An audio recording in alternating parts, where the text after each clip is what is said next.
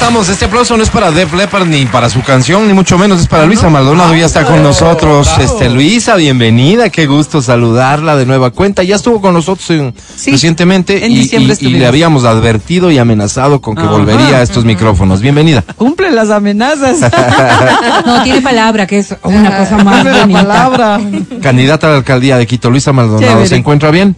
Muy bien, muchas Sí. gracias. Súper contenta, sí, de verdad.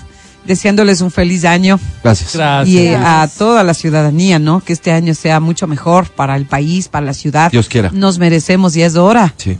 Sí, la verdad Sí, es que sí, Luisa. ya nos han Oiga, zarandeado bastante. eh, eh, este, yo quiero decir que le noto con un semblante chévere. Qué bueno. Sí, sí, sí, le digo Buena honestamente. Sí, sí, sí, le digo honestamente. Guapa. Eh, Verónica Guapa. estaba, Verónica estaba destacando hace un rato fuera de micrófonos que, que, que su aspecto físico está, está muy Hay bien. un cambio de look que le ha sentado muy bien, sí. o sea, más o sea, se ve bien, se ve bien, Luisa. Muchísimas gracias. Quiero comenzar por algo que también le mencioné fuera de micrófonos, pero con absoluta transparencia planteo públicamente esta inquietud. Escuché a alguien decir, ¿han notado que Luisa no hay? ¿Cómo que no? Luisa ¿Cómo no desapareció, que parece que no está haciendo campaña desde diciembre, sus redes sociales no están activas. Qué extraño, ¿qué será? Con cierta malicia, como haciendo un comentario de, ¿será que Luisa Maldonado se amigó de vuelta con Pavel y que ya no hace campaña para no perjudicarle a Pavel porque le está quitando muchos votos a Pavel? ¿Y no será Yunda también? Ya quisieran, ¿no? que me haga humo, o que me haga de abuenas o cositas así. ¿Cuál es la no, realidad, Pero Luis? yo ya, el pasado pisado, ya nada. Oiga, y no hay rencor. No, pues, ¿qué va a haber? No, no. para qué uno se enferma. Es eh, como la canción de Shakira, hay que tenerla clarito, ¿no? Sí. No se puede vivir con tanto veneno. Y canta bien la Luisa, además. La he visto farreando fuerte y cantando. Nada, sí, Sí, yo sí. Estuve las navidades en los barrios, porque hacemos eh, estas brigadas navideñas, pero siempre lo he hecho, siempre cuando he sido dirigente, concejal, en fin. Estuvimos ahí, pero tuve un problema con mis redes sociales, eso les comentaba también con, con Facebook. Algo pasó, pero ya estamos bien con temporalmente su página de Facebook estuvo Sí. inhabilitada, ya Estaba está de vuelta. ¿Cómo es esta página? Luisa Maldonado, así tal Sí, cual. Luisa Maldonado, alcaldesa de Quito. Alcaldesa de Quito, muy bien. Luisa, para ser alcaldesa, este, eh, la gente parece que está esperando algo importante porque se conoce que la indecisión eh, eh, sigue en números muy altos, ¿no? Sí, por, por encuestas sí, sí. podríamos concluir eso, Ajá. que la gente no está tomando una decisión y que aquellos números que hoy por hoy se comparten son, al final, podrían resultar engañosos. Porque se dice mucho, Son ah, tal va primero, tal va segundo, y la gente podría desinformarse y decir, ah, mira, caramba, la gente está decidiéndose por este y por otro. La verdad es que la gente no la se está decidiendo. ¿Qué cree usted que hace que la gente hasta el día de hoy no tome una decisión? Y habiendo candidatos que ya estuvieron en la papeleta y por quienes ya se decidieron. Quiero decir esto. ¿Usted obtuvo cuánto en la elección pasada? ¿Qué porcentaje de bueno, votos? yo gané las elecciones, me imagino que saqué un 20, 21, pero me pusieron como que sacado 19. Es, es, eh, eh, es una acusación que usted hace, Sí, que sí. es una acusación seria y, y- y- seria. y frontal que hace sí, Luisa. y real. Ujú. Digamos que es el 20% entonces, Ajá, Luisa, sí. ¿por, qué hace, ¿por qué hoy ese 20% no, No se, expresa todavía y no se refleja en las encuestas en favor de Luisa Maldonado? ¿Qué está esperando la gente para Porque yo decidirse? no pago las encuestas para que me pongan ahí. Las encuestas que, que han circulado, de verdad no las creo. De verdad no las creo porque ahí hay una estrategia de querer posicionar a alguien, ¿no? Entonces el que tiene plata paga y circula masivamente y eso es. eh, primera cosa. Luego veo en la ciudadanía decepción total. No creen ya en los políticos. Yo tampoco les creo. es que Pero, de verdad, ay, Luisa, qué por Dios. maltrato. O sea, vamos a decir, los políticos en general, pero usted ha sido política toda la sí, vida. sí, pues. yo y soy, y soy, y soy. Sí, lamentablemente quienes han liderado procesos en los partidos políticos y tal han decepcionado tremendamente a la ciudadanía. Entonces hay hay una decepción, hay una falta de credibilidad. Estamos haciendo un esfuerzo enorme justamente por recuperar la confianza, hablarle claramente a la gente, a los ojos, recordarle todas las cosas que personalmente, en mi caso, he, realizado como dirigente popular, como concejala, que Luisa sigue siendo la misma, que cree en la cooperación, que cree en la solidaridad, que cree en el trabajo. Y no será eso precisamente lo que hoy no le posiciona en, en los puestos más altos, porque es que en la elección anterior usted venía saliendo de una concejalía en donde pues tuvo también su, su accionar, es decir, la, la, veíamos constantemente dentro de las pugnas internas que podían darse a, a, en el municipio. Estos últimos años, más bien Luisa Maldonado ha estado como ausente del quehacer político y eso también se refleja en, la preocupación ciudadana. Si no la tengo visible, difícilmente la pongo yo como para ponerla de candidata o por, para ponerla de, de alcaldesa si fuese el caso. Bueno, cuando estás eh, siendo representante, cuando estás de autoridad, siempre estás un poco más en los medios y eso, ¿no? Pero yo no me he alejado de la relación con el barrio, con la comunidad, por eso es que puedo entrar al territorio sin ningún problema. Y, y gracias, muchas gracias a los dirigentes barriales, a los gestores culturales, a los deportistas, eh, inclusive a las cámaras. ¿no? Eh, yo tengo muy buena relación con la Camicón, con el Colegio de Arquitectos, porque la relación es del pasado, muy buenas relaciones. Ya cuando era concejala, usted no solo, no, de dirigente social. Nosotros incidimos mucho en la política pública cuando Luisa, hay candidatos que entran con dificultad o que no pueden entrar. Algunos no pueden entrar, otros entran con dificultad y a otros les mandan sacando. Literal. Entonces, Porque por ellos mismos o por sus vinculaciones con los partidos, porque hay ocasiones en las que son perfectos desconocidos los candidatos. Sí, sí, ¿verdad? sí. Algunos entran por el partido, les ayuda a entrar. sí, no les conocen, no saben ni quién es, están entre la gente y no tienen idea y siguen esperando al candidato. Es pero así, literal. Y en su Porque caso- no, no tienen territorio, no, no, no ha habido, no, yo no tengo ningún problema. Oiga, Luisa, eh, eso, no tener problema. Hoy por hoy parece que estamos otra vez frente a una elección que se va a resolver por quien tiene menos negativos. Sí, que ¿No es cierto? Eso es Porque hay lamentable, ¿no? candidatos Eso que puede ser tienen- muy lamentable. Y, y ha sido, pues ya están los resultados al final, ¿verdad, Claro, Luisa? y, y pueden estar equivocándose a la hora a la hora de votar por el más conocido o el más popular entre entre comillas, pero no el que representa realmente al sector popular y eso es muy grave, porque claro, se usa eso y se confunde. Entonces, claro, un medio de comunicación siempre da posibilidades de ser conocido, qué sé yo. Está más- hablando del si candidato. Yunda. Está hablando del Sí, candidato Yunda. Claro que sí. Claro que sí. Pero también quiero recordarles a ustedes que en el 2019 el ganador era el general Moncayo, al cual respeto bastante. Era, ya estaba un año de alcalde, inclusive tenía mm, algunos gerentes De acuerdo. administrando y tal, y, y miren lo que pasó Así es, posteriormente. así es. Entonces, no podemos nadie declararnos triunfalistas ni tal. Otra cosa es sentirlo de corazón, eh, saber que hay una acogida real, no hacer de esto una carrera ni una burla, sino querer servirle a la ciudad, posicionar una propuesta, elevar una voz y decir aquí Vamos, existe Luisa. también una agenda. Desarrollamos un poco entonces propuesta y no precisamente, eh, más allá de que sí voy a pedirle que me mencione cuál es la principal de su plan, lo que usted considere, pero algunas cosillas que son de interés de nuestra audiencia. Por ejemplo, veo que hay cierta presión en redes sociales manifestando una preocupación y es lo que ha sucedido seguramente a partir de pandemia con un sector del que se espera mucho y creo yo también personalmente que podría generar mucho movimiento económico, sobre todo este sector de la mariscal.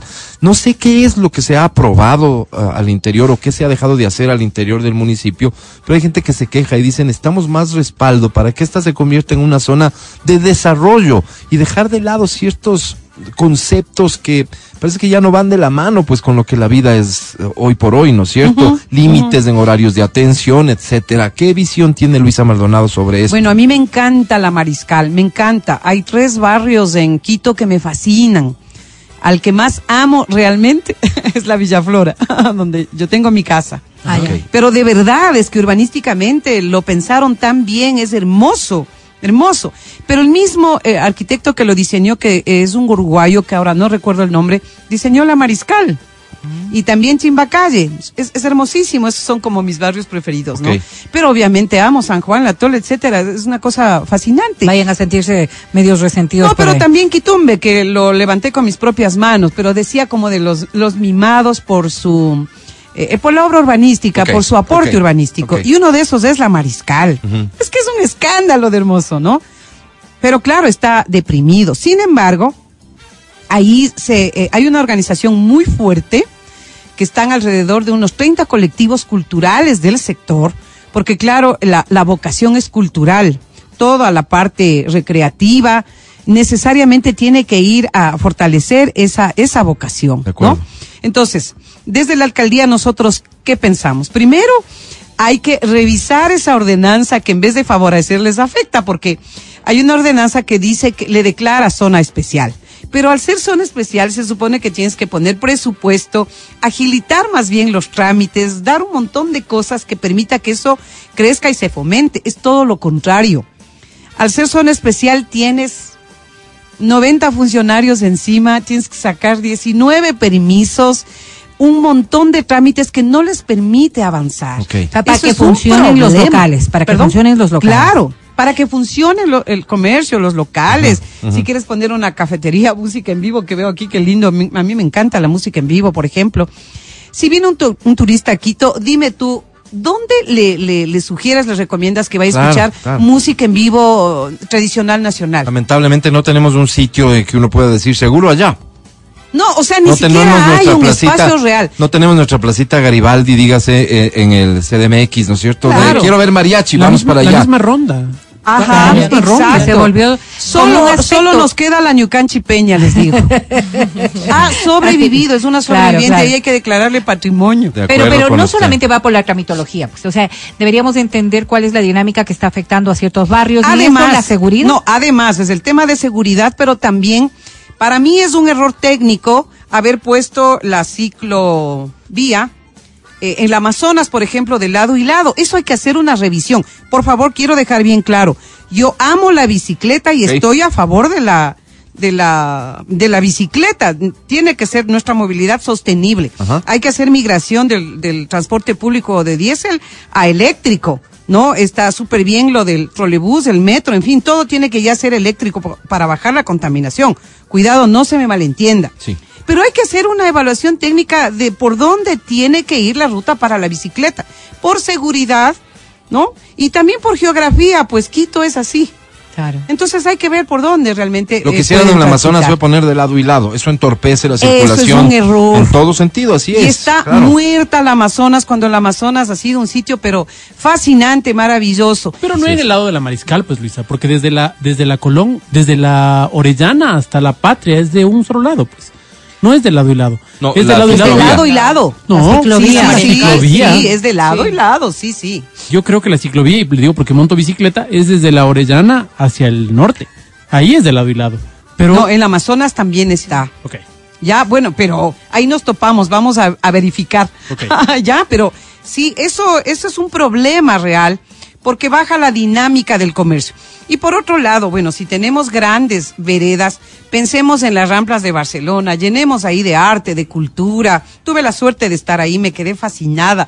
No es problema las ferias temporales con nuestros artesanos, más bien hay que tomarse las plazas, poner música en vivo, las, eh, las bandas de pueblo, que haya es- alegría y todo eh, esto. Esto sin duda será recursos porque habrá que tener una organización, pero sobre todo es impulsar un sector que está esperando oportunidades, Por que está esperando que le digan, esto es tuyo, ven apropiate, A ver, ven pero, a ver, pero, desarrolla. pero- pero digamos Sí. también, o sea, aquí hace falta recursos, es decir, aporte económico po- como para que pueda despegar todos estos sectores. Y de alguna manera yo he escuchado ofertas de algunos candidatos que hacen alusión precisamente a aquello. Es decir, fomentar, asegurar que la tramitología sea rápida, eficiencia en la seguridad, un montón de cosas, pero dinero también. Y de alguna manera Sí. el municipio puede brindar soporte y ayuda. ¿Usted ha pensado en algo de eso, Luisa? Claro que sí, es una de las propuestas más importantes que tengo, la creación de la caja de fomento productivo. Esta es una especie de banca de segundo piso que lo que busca justamente es apoyar tu primera empresa, no tu primer empleo. Porque ya tenemos bastantes funcionarios públicos, no vamos a ingresar a nadie más, más bien a ayudar a crear empresas de todo tipo, de comunicación, de cultura, de, de movilidad, de plataformas digitales, pero también de catering, de limpieza, de lo que quieran. De servicios en De general. servicios Ujú. en general, ¿no? Entonces, ¿qué es lo que vamos a hacer? Vamos a traer fondos internacionales con un proyecto de desarrollo, estamos hablando de 400 millones inicialmente, para crear 4 mil empresas, eso nos pues, hemos puesto como una meta, pero se puede hacer más también. Esta banca de segundo piso lo que va a hacer es tener un convenio con el sistema financiero cooperativo, porque ya está la infraestructura ahí. No tienes que tú construir ni, ni el edificio ni poner más funcionarios. Pero la política crediticia sí la pone el municipio, para que tengamos intereses bajos, además con uno o dos años de gracia hasta que te pares bien con tu empresa y puedas poder pagar, dependiendo del monto. ¿Y qué hará con Quito? Convertirse realmente en un instituto que acompañe todo el proceso de creación de empresa. Capacitación Porque, ¿qué y pasa? demás. Claro, porque tú dices, ya, yo me quiero poner un medio de comunicación digital o lo que fuera. Sí. Ok, haz un presupuesto, ven, yo te ayudo y te reviso. No, está exagerado, está muy poco, no es sostenible, haz esto en Este mercadeo. acompañamiento ta, ta, ta. necesario, claro. Exactamente, Eso hacía con Quito. a medias. A medias, capacitación y dices que te doy cinco mil dólares para que hagas algo, pero eso no sirve de nada. Si tú no tienes un proceso completo, que es desde la incubación de tu idea hasta lograr que eso sea sostenible, pero que también te ayuden en el marketing, la comercialización, etcétera, y luego te den el crédito, además de eso, te den años de plazo para que te pongas de pie y ahí puedas pagar, ahí creo yo que puede funcionar una empresa. La Entonces, cantidad de emprendimientos que no cuatro mil superan. estamos pensando. Y, y que no superan Empresas. los primeros, la primera etapa es gigantesca, es tan alta como eh, el Ecuador se caracteriza por ser un, un país con mucho emprendimiento, pero asimismo los emprendimientos que no Mueren. prosperan en el tiempo que mueren, mueren. porque no tienen el proceso de por esto. acompañamiento, porque desconocemos un montón de cosas. Estos fondos eh, son, son fáciles de acceder. Sí, Quito, en su sí. situación financiera, Sí. ¿puede? Mira, no el es una oferta el municipio está ahorita endeudado en la banca nacional, no puede hacer un crédito más, ya Así no es. tiene ninguna posibilidad. Pero en la banca internacional sí, cuando planteas proyectos de desarrollo, ahora que todo el mundo quiere generar trabajo, justamente, eso va a ser absolutamente posible. ¿Necesitas el aval del gobierno? Sí. Pero además, perdón, nosotros estamos planteando la, el refinanciamiento de la deuda del metro. ¿Cómo Ahí tú tienes que pagar 130 millones anuales, tienes que liberar de Ya nos alguna toca manera pagar, de también. hecho. Exacto, Mm. tienes que liberar eso. En todo lado se está refinanciando, por favor, post pandemia. Hay que hacerlo para liberar esos recursos y poder Pero también eso, hacer eso sí es un supuesto tan solo, porque no depende No, exclusivamente no, no. de la función del alcalde electo, sino de la respuesta que pueda tener de, los organismos. claro. Claro, o sea, Pero los es organismos, aspiracional los organismos perfecto. multilaterales lo van a hacer y no solo que van a refinanciar, sino que te van a financiar proyectos de desarrollo, porque la política global es eso, vamos a la reactivación económica post pandemia, pero con proyectos que te garanticen el retorno. Porque mira, tú das el crédito desde el municipio. ¿Cuál es la garantía del retorno? Que es lo importante. Pero también puedes conseguir fondos no reembolsables para, y esto es clarísimo, para eh, proyectos empresariales de mujeres. Mira, para que salgan del tema de la violencia, dos cosas hay que hacer. Acompañamiento psicológico, en otras palabras, salud mental, y de inmediato un proyecto económico para la independencia económica de las mujeres. Yo no encuentro otro camino. Ok. Esa es. Lo está diciendo una mujer, porque he escuchado a muchas personas Sí, manifestar mujer, preocupación con argumentos de este tipo. Por supuesto que el, el tema es mucho más complejo, pero aquí son dos elementos que desde lo público se pueden llevar a cabo y Sí, terminar el en apoyo. ejercicio eficiente de apoyo a la mujer. Sí, y mira, también es un proceso integral. A mí no me gusta hacer nada a medias que no tenga resultados eh, efectivos. Una mujer cuando es violentada, inmediatamente, ¿qué requiere? Poner la denuncia, pero el sostenimiento emocional, que es el apoyo ecológico, una casa de acogida donde ella pueda sentirse segura y sus hijos, e inmediatamente una visión de futuro, que es el trabajo. Entonces puedes respirar, empezar a pensar que eres capaz y pararte sobre tus propios pies. Si no, no sales nunca del círculo de violencia. ¿Y por qué no presentamos que un plan de esta naturaleza cuando usted era concejal? Claro que presentamos. ¿Cuál era? En ese momento las condiciones que existían, por ejemplo, no- fui promotora de la comisión de, de género que se cree, ahí no era concejala, pero me fui un poquito más atrás, fui la primera presidenta del Cabildo de Mujeres de Quito, fui parte de la coordinadora política de mujeres del Ecuador, es decir, muchas de las leyes que existen ahora en favor de las mujeres, tengo el orgullo de haber sido parte de esa generación su lideresa que ya falleció, Sonia Palán, Magdalena Dunn, las grandes ideólogas de los derechos de las mujeres. Pues ahí estuve, muy pollita, muy joven. Claro, jovencita. Ya. Y luego ya en la comisión de género, por supuesto, vivienda para mujeres jefas de hogar, el, el crédito, el crédito productivo. Pero con Quito se quedó en lo pequeñito y eso, eso es simplemente darle vuelta a la pobreza. Y la idea es que salgamos pues de la pobreza, que todos tengamos eh, una forma de vivir con dignidad. A mí me encanta Cumbayá, les cuento.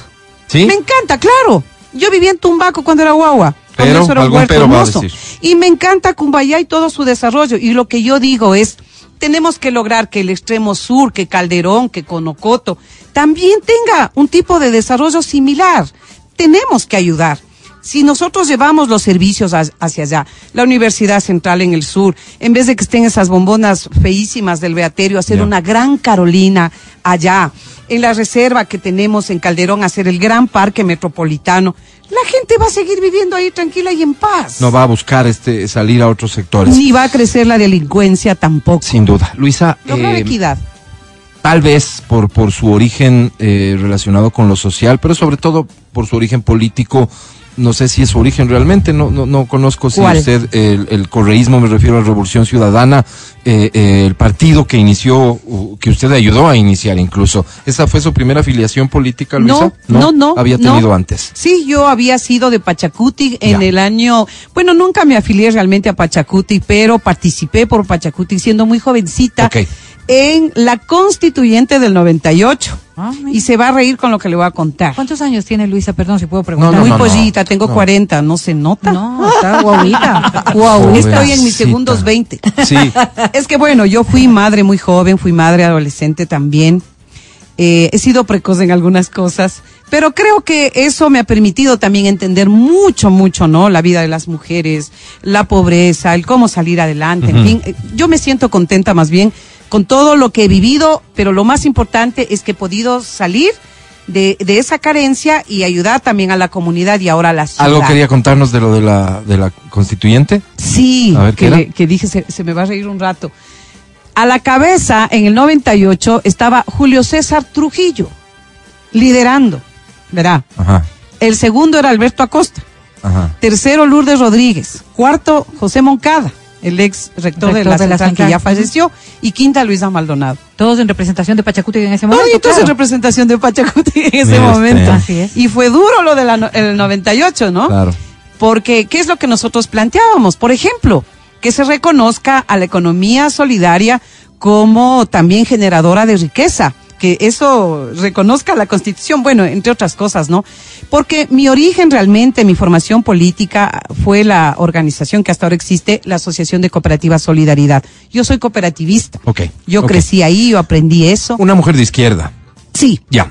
Yo le decía, eh, eh, por esto, tal vez a, algunas personas les pueda preocupar y quisiera un comentario suyo sobre el rol de la empresa privada en un ejercicio de alcaldía de Luisa Maldonado, porque estamos hablando de proyectos bien chéveres que van a requerir la participación de la empresa privada, porque ahora mismo eh, yo escucho a muchas personas hablar de una comparación en la que no salimos muy bien parados cuando se habla, por ejemplo, de apoyo y, e impulso a la construcción en general. Dicen, en Guayaquil, en Guayaquil te siguen para que firmes los, los papeles y poder darte las autorizaciones y que impulses proyectos. Aquí es un infierno. Su relacionamiento con la empresa privada, Luisa, ¿cómo lo definiría? ¿Cómo va a ser? fabulosa, fabulosa. Cuando fui dirigente social cooperativista, construí vivienda, eso le he contado varias veces, cerca de cinco mil viviendas de interés social. Lo hicimos desde la cooperativa de vivienda en alianza con la empresa privada. ¿Por qué zapatero a tus zapatos? Nosotros teníamos la experticia de la organización social, de procesos de ahorro, de transformación cultural, de construcción de comunidad, pero no éramos técnicos en la edificación de la vivienda. ¿Quién tenía que hacerlo? Los Los expertos. constructores. Así de simple, ¿no? ¿Cómo incidíamos nosotros en los costos? Siendo una cooperativa y siendo asociados, claro, queríamos unas casitas más grandes, no las de fósforos, un poquito más grandecitas, claro, en función de lo que puedes pagar también, pero si administras de forma adecuada y si hay una parte inclusive que la comunidad puede participar, en nuestro caso nosotros recuperamos quebradas, hicimos de eso unos parques maravillosos, hacíamos algunas cosas en Mingas que abarataba el valor de la vivienda, pero definitivamente la empresa privada administraba el recurso y orientaba toda la, la construcción desde la parte técnica. Vengo de esa experiencia, absolutamente fabulosa. Y si usted quiere, yo soy una empresaria a mi nivel, porque hemos hecho empresas cooperativas, porque las cooperativas son sociedades. Son sociedades, pero claro, están dentro del, de la ley de economía solidaria. Por eso era nuestro interés de que la Constitución reconozca también al sistema solidario como generador de riqueza, de producción y de empleo. Eso hemos logrado, existe en la Constitución actual, ¿no? Entonces es cuestión de elegir por dónde te quieres ir. A ver, Luisa. ¿Quieres compañía o quieres cooperativa? Pero termino. Necesitamos de la empresa privada. pero así, con urgencia. Ya, ya ha usted. puentes para aquello. Sí, perdón. Ha atendido puentes. puentes. para aquello. Sí, nos hemos reunido, tenemos varios proyectos y estaba recordando así rápidamente qué hay que hacer. A ver. Terminales terrestres en los bordes. Porque lo que existe no es terminales terrestres. De acuerdo. Hay que llevar cerca de Cutuglagua y hay que llevar por Oyacoto. Ok. Eso que haga la empresa privada, pero Ok. así bellísimo, hermoso. Ok. Mercados mayoristas en serio, ¿no? Que llegan la producción del sur del país, del norte del país. Plantas de reciclaje. Por Dios. Nosotros no tenemos 200 millones de dólares para invertir en eso. No, y hay un montón de empresarios que están Y apasionados la con basura es ese un tema. montón de plata. Además. y tenemos que ir a la Sí. clasificación de la orgánica e inorgánica. De acuerdo. Plantas de tratamiento de agua. Bueno, eso ya. Eso no, porque eso necesariamente tiene que hacer el municipio. Eh, Así lo dice la norma, además. Ventajosamente hay ahora un montón de plata por el tema ambiental. Yo creo que vamos a conseguir para construir más plantas de tratamiento de agua. Soterramiento de cables y vivimos entre los tallarines. Y hay un montón de inversión para eso. La vialidad, en algunos lados tocará concesionar, pero es necesario. Ya la Simón Bolívar está que revienta. La occidental ya no existe. Así es. Y tenemos planificadas las vías. La Turubamba que sale desde la Villaflor y termina Me en queda, Santa clarísimo, Rosa. me queda clarísimo, Luisa, con lo que acaba de decir, los ejemplos que ha mencionado, que no existe en su cabeza y no existiría en su administración ningún problema con la empresa privada, cosa que se podría presumir por antecedentes no relacionados directamente con usted, con gente de los partidos a los que ha pertenecido, en fin, superemos ese tema. Luisa, Superado. en, en, en, en cuanto a la decisión de la gente, Sí. se están disputando, digamos que tres, cuatro candidatos, no quiero ser ingrato tampoco, este, pero sobre todo tres, la tendencia, esta tendencia un poco más de izquierda, si usted quiere, más Ajá. popular, no sé cómo llamarla. ¿Qué le diferencia a usted? ¿Qué le hace mejor a Luisa Maldonado respecto, por ejemplo, de su ex compañero, ex amigo, no sé si digo bien lo de amigo ex, Pavel Muñoz? ¿Qué me diferencia? Que yo primero, Que usted es mejor, ¿por qué es mejor usted? porque primero porque yo soy del sector popular y por lo tanto lo represento o quiero representarlo. Entonces no tengo que inventarme, no me puedo disputar ahí un discurso porque yo vengo de ahí, yo soy eso y no tengo ninguna otra pretensión, ¿no? Por eso me hace mejor. Segundo, tengo 25 años de experiencia de incidencia en esta ciudad, de servicio a la comunidad, porque desde la dirigencia social nosotros hemos incidido en la política pública. Si existe recuperación de, de quebradas, por ejemplo, si existen parques lineales, es gracias a solidaridad, a la organización de la cual yo soy parte. El alcalde Moncayo reconocía mucho nuestro trabajo, el señor Vallejo fue y copió, bueno, con cariño digo ya, ahí creó vida para Quito. Mire usted. Pero, por ejemplo, nuestro, la política de hábitat y vivienda que hicimos junto al Colegio de Arquitectos salió de la experiencia de solidaridad, esta alianza público, digamos, privado comunitario, porque ni siquiera es público, eh, público y privado, sino es eh, privado y comunitario. Comunitario. Es una experiencia, pero valiosísima. ¿no? Es decir, sus antecedentes, su perfil. Claro, mucho conocimiento en ese sentido. Y luego como concejala, 10 años de concejala, por supuesto. Respecto de, Conozco. de, de Jorge Yunda, ¿qué le hace mejor a usted? Le estoy haciendo Dios estas preguntas porque ¿qué se me ocurre que afuera hay algún elector que dice, caramba, eh, ellos son más o menos, representan mi forma de pensar o entender el desarrollo eh, y, y por quién me, me, me resuelvo y por eso tanta Es indecisión. muy bueno lo que usted pregunta y le agradezco porque hay una disputa por la representación, por el discurso y la agenda. Eso. Yo ahí les digo a los dos que están lejísimos de eso, porque yo respeto a Pavel y respeto a Jorge. Pavel es un muy buen técnico, me parece, pero no conoce la ciudad ni sus problemas. Es más, nos dejó con un problema, que es el modelo de gestión. ¿A quién le gusta cómo está funcionando el municipio? A nadie, hay que darse de baja eso. Él es responsable. Él fue secretario de planificación cuando estuvo Barrera. Y eso es burocrático, engorroso, no está bien. Él, no, él, pero en bueno, cambio, se entenderá que él llegará a defenderlo. Pues, claro, por supuesto, yo también lo haría, pero también es de Estábamos valientes. Pero también es de valientes reconocer lo que no está bien y decir, sí, ahora ya veo que no funciona y plantearé alguna otra cosa. ¿Qué le diferencia? ¿Qué le hace mejor respecto a Jorge Yunda? Una cosa del señor Yunda que igual respeto, una cosa es ser popular y otra cosa es representar al sector popular.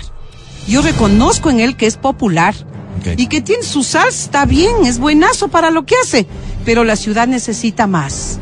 Necesita conocimiento, necesita empatía, necesita corazón, necesita que le ame a esta ciudad, no solamente porque soy el más chévere. ¿Sí?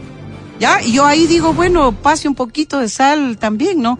Pero sí la tengo también. Ay, sí, sí. Claro que sí. Gracias, Luisa. Esas son las grandes diferencias. Yo quiero terminar esta, esta conversación con una, una inquietud que, que ha surgido en las últimas horas y que creo que es prudente eh, conocer el criterio de los candidatos. Este proceso de, publicitar las ofertas, la promoción electoral, que viene de la mano también del Consejo Nacional Electoral, sin embargo, hay ciertas opiniones que se han dado en las últimas horas respecto de las relaciones de financiamiento para los candidatos. Es más, el propio gobierno hablaba de las vinculaciones de ciertas candidaturas con sectores delictivos. Fernando Villavicencio ha hecho una denuncia puntual y clara respecto de ciertos candidatos que estarían vinculados con organizaciones narcodelictivas. Y esto preocupa pues a los ciudadanos Claro y preocupa a los capitalinos Por supuesto. en nuestra ciudad. ¿Hay riesgos de esa naturaleza? ¿Hay algún rato alguien se le acercó a usted a proponerle algo? ¿Cómo está financiando usted su campaña, Luisa? Definitivamente no, no rotundo, ¿no? No se me ha acercado nadie ni se me va a acercar. Y lo dejo clarito por si hay alguna intención. Nosotros jamás vamos a aceptar ese tipo de, de ¿qué será? No, porque no son ni apoyos, ¿no? Esa- ese financiamiento jamás. Primera cosa. Segundo, sí me parece grave y, y yo sí pediría que se investigue profundamente. ¿no? Porque imagínese, ya entran totalmente secuestrados. Claro. Entonces, ¿qué va a pasar con la ciudad? ¿Ya? Ahora hay una ventaja para la campaña. Cuando ustedes me dicen, ¿en qué anda Luisa? ¿Dónde está?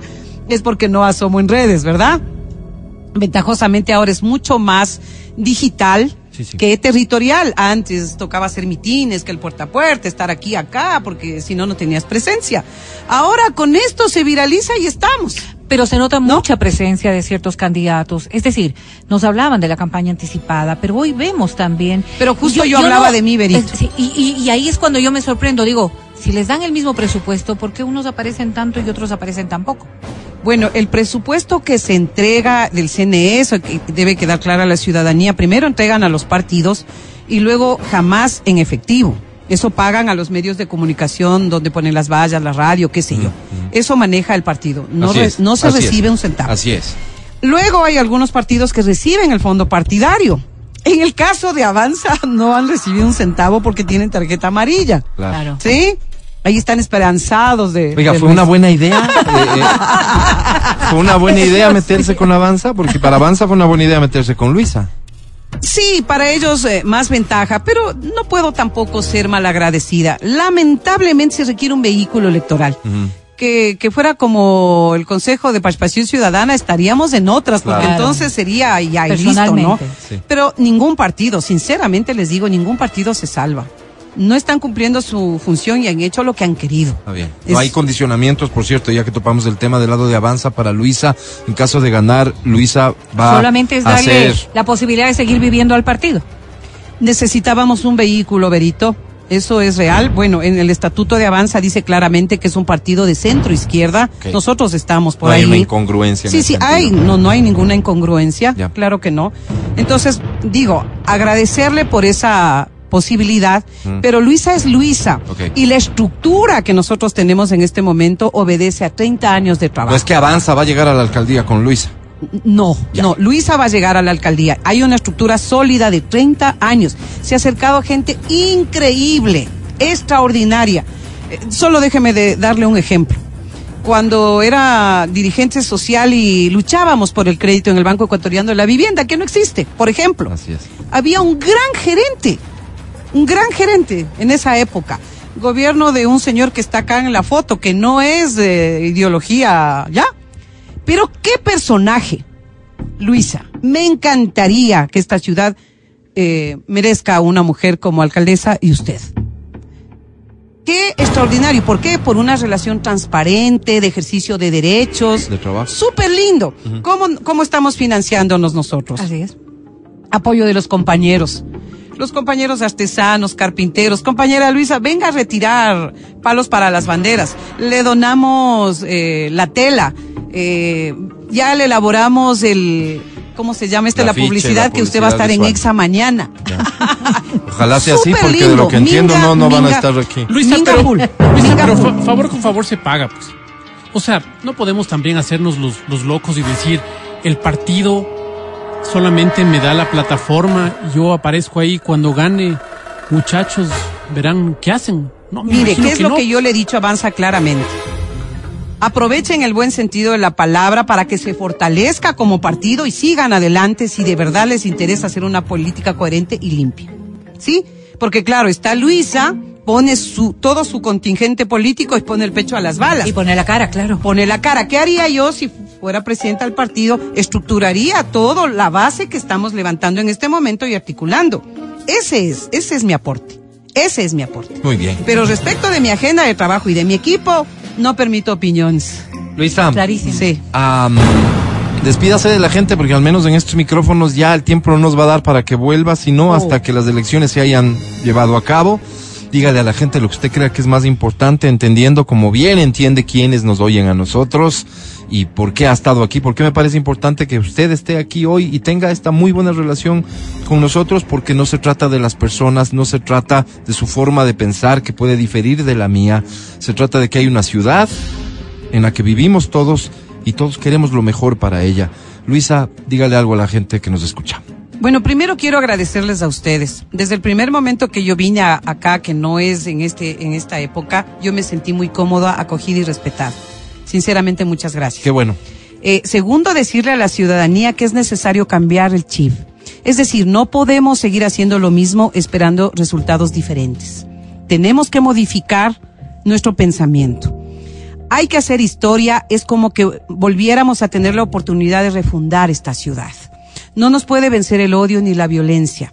Tiene que ser una, un- una cosa bien pensada, pero pensada desde la inteligencia del corazón. ¿Y por qué? Porque esta ciudad donde vivimos ahora también va- van a vivir nuestros hijos. Yo creo que amamos enormemente esta ciudad desde cualquier punto en que estamos. Entonces requerimos de una persona que ame esta ciudad y que se dedique a trabajar con vocación, con cariño y con pasión. Y ahora podemos hacer historia eligiendo a una mujer. Que además, miren, Guayaquil hasta en eso nos dio palo. Ya tiene una mujer en la alcaldía. ¿Y por qué las mujeres aquí? Qué bueno que en este, en este medio encontremos dos mujeres. Somos tan capaces como los compañeros y creo que la ciudad se está perdiendo esa experticia. Nosotras somos muy buenas administrando en casa, en la comunidad y lo propio vamos a hacer en la ciudad. Y que no tengan miedo yo vengo de haber trabajado toda mi vida cooperando.